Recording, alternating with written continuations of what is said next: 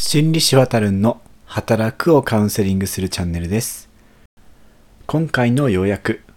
よく起こる人の裏の気持ちには分かってもらえない寂しさを抱えていたり傷つくことをとても恐れている繊細な一面があったりします。そんな視点でその人を見てみるとご自身も少し肩の力が抜けるかも。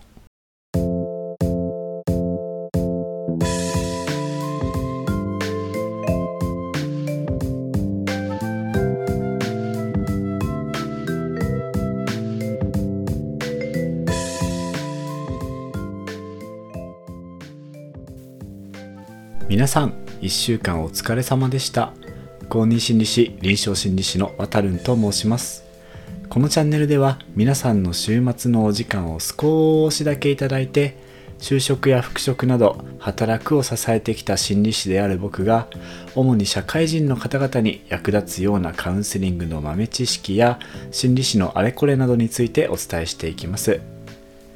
皆さんのお仕事や対人関係などなどいつもの生活を少しでも楽にしたりカウンセリングメンタルケアをより身近に感じていただいたり緩めな時間を一緒に過ごせたりできれば嬉しいなと思っています。よろしくお願いします。今回のテーマはいつもピリピリしているあの人の本心はアンガーマネジメント応用編ということでかなり前第3回と第6回にアンガーマネジメントについてのお話をさせていただきました。今回はその応用編になります。アンガーマネジメントって基本的には自分の怒りとうまく付き合うために使われるノウハウなんですがこの考え方は他者の理解にも役立ちます。じゃあどんな風に役立てられるかというところを詳しくお話ししていきますね。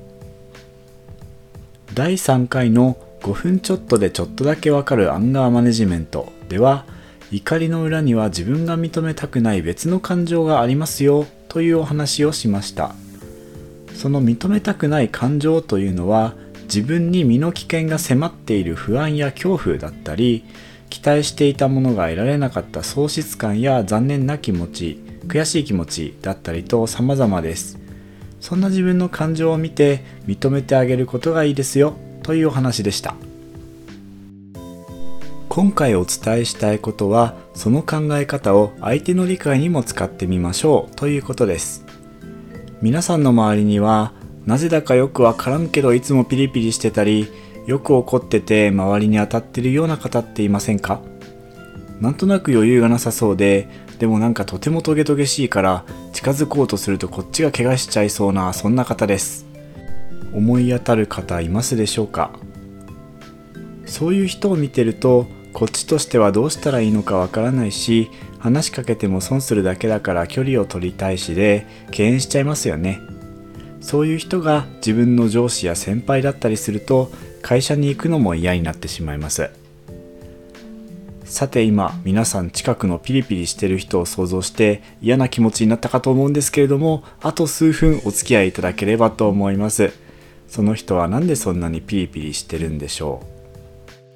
う？先ほど説明したアンガーマネジメントでは怒りの裏には自分が認めたくない別の感情がありますよということでしたがそれをその方に当てはめるとどうでしょう？もしかしたら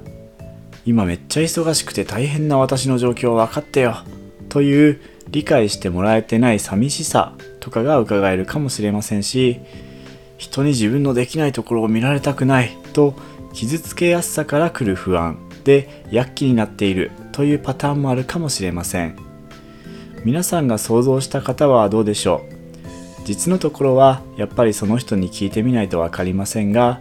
ただただ怒っている人として見るのではなくそんな風に相手の怒りの裏を想像すると少し相手のことが怖くなくなりませんか？これはクレーム対応とか不信感を持ちながら来られた方。僕の場合はそういう心持ちで来られた患者さんにあたりますがそういった方への対応でも一緒です。怒っていると相手が何を伝えたいのかというのが分かりづらくなっていることが多いんですが本質としては何かに困ってるという部分では一緒なんですね。その何に困っているかが分かればこちらとしても対応しやすくなるしたとえ対応できなくてもこちらがどこまでできるかという視点から揺さぶられづらくなります。こんな風にアンガーマネジメントの考え方を他者理解に応用すると相手のことが少し一歩進んで理解できます。さらになんかわからんけど怒ってるあの人は何なんだ？という認識からあの人はこうこうこういうことがきつくてああなってんのかもしんないなという認識に変わることで自分の心の内も少し冷静に穏やかになることも期待できます。ただ相手の気持ちをこちらが理解できることと相手の怒りが収まるということは別のお話です。なので君子危うきに近寄らず理解できたからといってすぐにその方をどうにかするのではなく関わるのだとしたらタイミングを見つつアプローチしてあげましょう。ご自身を守るために少し距離を保つというのももちろん手です。こういう人間関係に正解はないですからね。皆さん今回はいかがでしたでしょうか？今回お話しした視点は相手を理解する方法の一つでかつ自分も冷静にいられる手段なので僕も常に心がけています。なるべく心を穏やかに過ごせるよう自分や相手の怒りやいろんな感情を見てあげられるといいですねでは今回はここまでご視聴ありがとうございました。